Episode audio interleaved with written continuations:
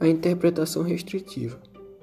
A interpretação restritiva ocorre toda vez que se limita o sentido da norma, mesmo havendo amplitude da sua expressão literal, através do uso de considerações teleológicas e axiológicas.